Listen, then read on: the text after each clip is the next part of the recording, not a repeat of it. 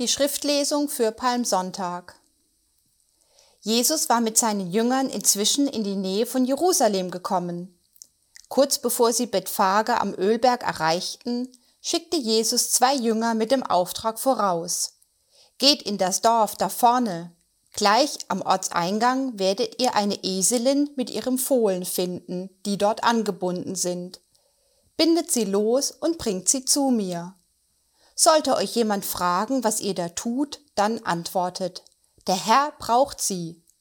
Man wird sie euch dann ohne weiteres mitgeben. Damit sollte sich erfüllen, was Gott durch seinen Propheten angekündigt hatte. Sagt den Menschen auf dem Berg Zion, euer König kommt zu euch, und doch kommt er nicht stolz daher, sondern reitet auf einem Esel, ja, auf dem Fohlen einer Eselin. Die beiden Jünger gingen los und führten aus, was Jesus ihnen aufgetragen hatte. Sie brachten die Tiere zu ihm, legten ihre Mäntel über sie, und Jesus setzte sich darauf. Viele Leute breiteten ihre Kleider als Teppich vor ihm aus, andere rissen Zweige von den Bäumen und legten sie auf den Weg. Vor und hinter ihm drängten sich die Menschen und riefen Gelobt sei der Sohn Davids, ja, gepriesen sei, der im Auftrag des Herrn kommt. Gelobt sei Gott hoch im Himmel. Als er so in Jerusalem einzog, geriet die ganze Stadt in helle Aufregung. Wer ist dieser Mann? fragten die Leute. Das ist Jesus, der Prophet aus Nazareth in Galiläa, riefen die Menschen, die ihn begleiteten.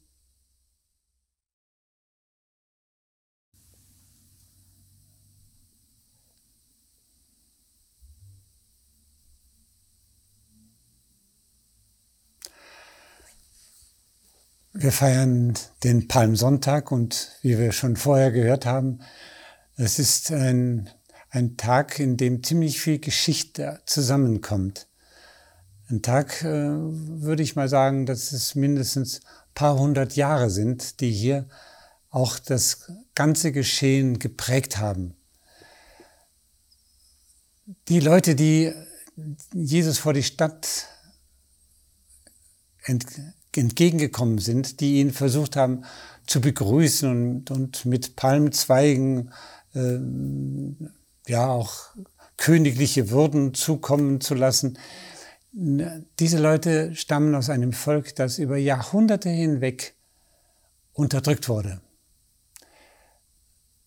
Ganz früh schon in, bei den Babyloniern, dann bei den Persern, dann kommen die die Ägypter noch dazu und noch andere Völker, auch Griechen waren dabei. Alle haben dieses Volk nie richtig hochkommen lassen, seitdem das äh, Regime von David und seinem Sohn Salomo äh, zu Ende war.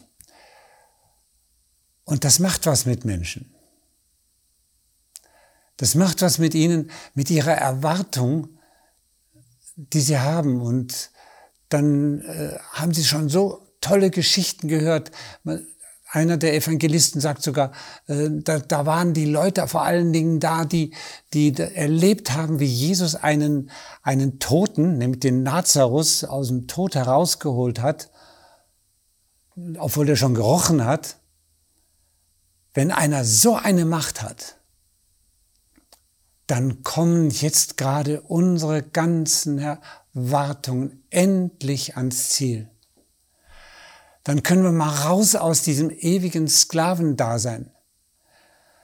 Die Erwartung, die Jesus entgegenbrandete, konnte nicht größer sein. Da kommt der König. Deswegen hat man königliche Attribute benutzt, wie den Palmwedel. Der, das war ein sehr heiliges Teil. Das hat man nur den ganz großen Herrschern vorbehalten. Oder auch Kleidung auf den Boden zu legen und darf nicht übersehen. Die meisten hatten immer nur ein großes Übergewand. Und der Esel durfte drauf laufen. Und apropos Esel,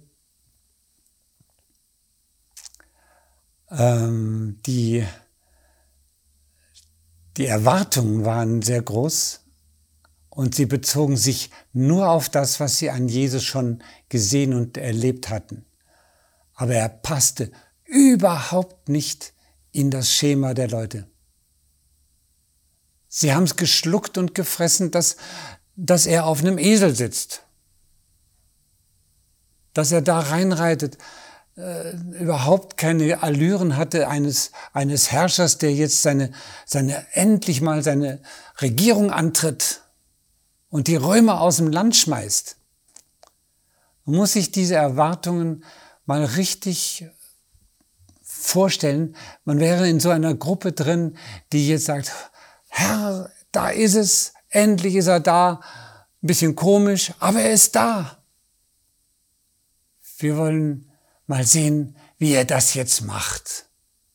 Er kommt und er will die Herrschaft antreten, auf die wir so lange gewartet haben. Der Messias war im Laufe der Jahrhunderte ein politischer Messias geworden. Und wenn wir sehen, was zum Beispiel im Jesaja steht, im 42. Kapitel, da waren Beschreibungen von dem Messias da, die völlig anders waren. Ich lese mal eine vor. Kapitel 42. Seht, das ist mein Knecht, den ich stütze. Das ist mein Erwählter, an ihm finde ich Gefallen.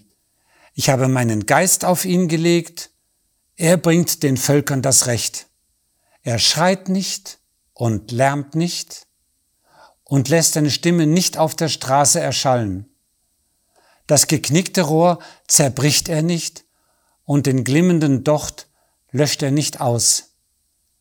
Ja, er bringt wirklich das Recht. Das ist nur eine Stelle von einigen Stellen, wo er der Sanftmütige ist oder, oder handelt. Wir haben eine ganze Menge solcher Beschreibungen eines Messias, die eigentlich die Juden der damaligen Zeit kennen müssten. Aber wenn man große Erwartungen hat und wenn man unter einem hohen Erwartungsdruck steht und Leidensdruck steht, das, dann verengt sich das Bild immer mehr auf das, was man politisch erwartet. Man erhofft, dass er der ist, der es jetzt endlich schafft und verändert. Und wenige Tage später finden sich wahrscheinlich ein Großteil dieser Leute wieder in der Versammlung, in, in dem Mob müsste man jetzt dann sagen, der sich vor Pilatus zusammengefunden hatte, schon morgens in der Früh, um mitzubrüllen, kreuzige ihn. Ist das normal? Es ist sogar sehr normal.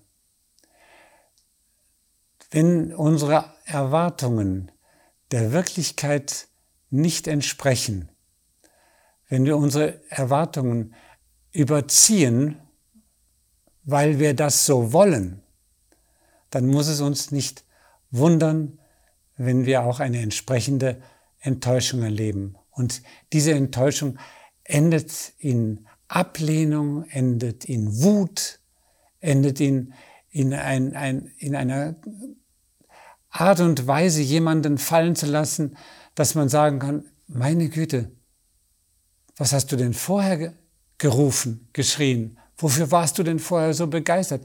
Ich muss immer in dieser Situation an einen Politiker denken, der aus Brüssel zurückkam nach Deutschland und mit einem hohen äh, Erwartungsdruck konfrontiert wurde. Er wurde gewählt mit unvorstellbaren 100 Prozent. Und als er dann nicht so war, wie er hätte sein sollen, da hat man ihn sang- und klanglos wie eine heiße Kartoffel fallen lassen. Ja, wir müssen aber gar nicht so weit gehen. Schauen wir bloß in unsere Familien hinein. Die Erwartungen, die manche Eltern an ihre Kinder hegten, bis der dann ins Gegenteil umschlug und, und sie enttäuscht waren, weil die Kinder das nicht wurden oder zeigten, was sie sich immer gehofft hatten.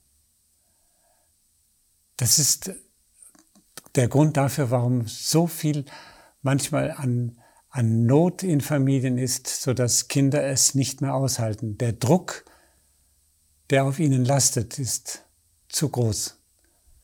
Oder Ehepartner. Ich habe oft das äh, in äh, Gesprächen mit Ehepartnern so den Satz gehört, ja, aber das ist nicht die Frau, die ich geheiratet habe. Was für ein Schwachsinn. Nach 20 Jahren Ehe, nach drei Kindern, nach äh, wirklich viel Arbeit, Sorge und allem drum und dran soll die Frau noch die gleiche sein wie vor 20 Jahren. Was, äh, was hat man denn da für Erwartungen gehabt? Und wie oft wird dann diese Erwartung einfach als Grund genommen, jetzt enttäuscht zu sein und nach neuem Ausschau zu halten, zu rechtfertigen, dass jetzt äh, die Zeit vorbei ist für diese Frau oder auch für diesen Mann. Ziemlich harte Reaktion. Und genau das ist für mich mit dem Tag Palmsonntag verbunden. Dieser Jesus wurde gefeiert, es wurde ihm Hosianna zugerufen, man hat alles von ihm erwartet. Vor allen Dingen das, was man sich selber erträumt hat, aber was der Wirklichkeit nie entsprochen hat. Jesus ist in die Welt gekommen, um was ganz anderes zu bringen, was viel, viel Wichtigeres. Und der Weg, den er gegangen ist, war für die engsten Mitläufer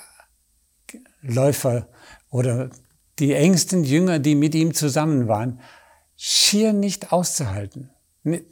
Nur ein kleines Beispiel. Judas war ein, man nennt ihn Iskariot und man hat dann immer gerne auch gedacht, es war wahrscheinlich irgendwo sein Familienname, aber ein, ein Iskarier, das äh, sagt schon das Wort, also Ich ist im Hebräischen der Mann und ein Skarius, ein zusammengesetztes Wort aus einem hebräischen und einem lateinischen Wort. Ein Skarius ist ein Dolch. Das waren Dolchmänner. Das war eine Terroristengruppe, wo die die Möglichkeit hatten, einen Kollaborateur oder einen Römer alleine irgendwo zu erwischen, äh, ihm mit dem Dolch äh, den Garaus zu machen. Judas bekehrte sich, Judas lief Jesus wirklich treu hinterher, aber er sagte natürlich auch, der muss jetzt mal langsam zu seiner Sache kommen. Bei den Dingen, die er getan hat, bei den Wundern, die er getan hat, der ist ja voller Kraft und Power. Warum macht er denn nichts? Und heute sind etliche Exegeten der Meinung, dass er Jesus nicht verraten hat wegen irgendeiner Summe Geld, sondern dass er Jesus zwingen wollte, seine Macht zu ergreifen. Ja, wenn du schon nicht selber was tust, dann zwinge ich dich jetzt dazu und sobald du mal gefangen bist, dann wirst du dich sehr wohl darum kümmern, dass, dass es hier in diesem Land anders zugeht. Er hatte von Jesus nichts verstanden. Und das ist oft so, dass wir ähm, mit, mit diesen kurzen Urteilen, mit diesen enttäuschten Erwartungen Dinge kaputt machen. Jetzt in dem Fall war es ja dann nicht nur äh, Jesus ausgeliefert, sondern auch sein Leben war damit beendet. Nicht nur Dinge kaputt machen, sondern dass wir äh, viele, viele Brücken abbrechen selbst im normalsten Leben. Wir sind dran gewöhnt, dass wir, wenn irgendwas in einem Geschäft schief lief, da gehe ich nie wieder hin. Die, die haben mich so und so behandelt oder die haben mich über den Tisch gezogen oder die haben, ja, aber kann man nicht auch mal ein bisschen vielleicht Erbarmen mit hineinnehmen und sagen, hey, du hast die Erwartung gehabt, dass du hier perfekt bedient wirst. Es war nicht so. Aber es kann und es war auch schon anders und es kann noch wieder anders werden. Sei doch ein bisschen mehr weiter, weiter mit deinem Herzen offener und begegne deinen Menschen mit, mit einer nicht so hochgeschraubten Erwartung. Sei froh, wenn du enttäuscht wirst, denn eine Enttäuschung ist immer ein Befreitwerden von einer Täuschung. Und Gott möchte dir helfen, dass du wirklich ein, ein Mensch wirst, bei, bei dem andere atmen können und nicht in einen bestimmten, ja, man kann sagen, Raster gepresst werden. Ich möchte noch dafür beten, dass das uns allen zusammen gelingt. Jesus, du hast am eigenen Leib erfahren, wie das ist, wenn die Meinung eines Volkes umschlägt. Von großer Begeisterung und, und, und Hoffnung und Fanatismus bis hin zu einem abgrundtiefen Hass und Wut. Du hast es durchgestanden, du hast es um unseretwillen durchgestanden, aber wir möchten dir ähnlicher werden und, und nicht Menschen mit unseren Erwartungen die Luft abschnüren. Sei du zugegen und hilf du uns, dass wir Menschen werden, mit denen du dich identifizieren kannst. Amen.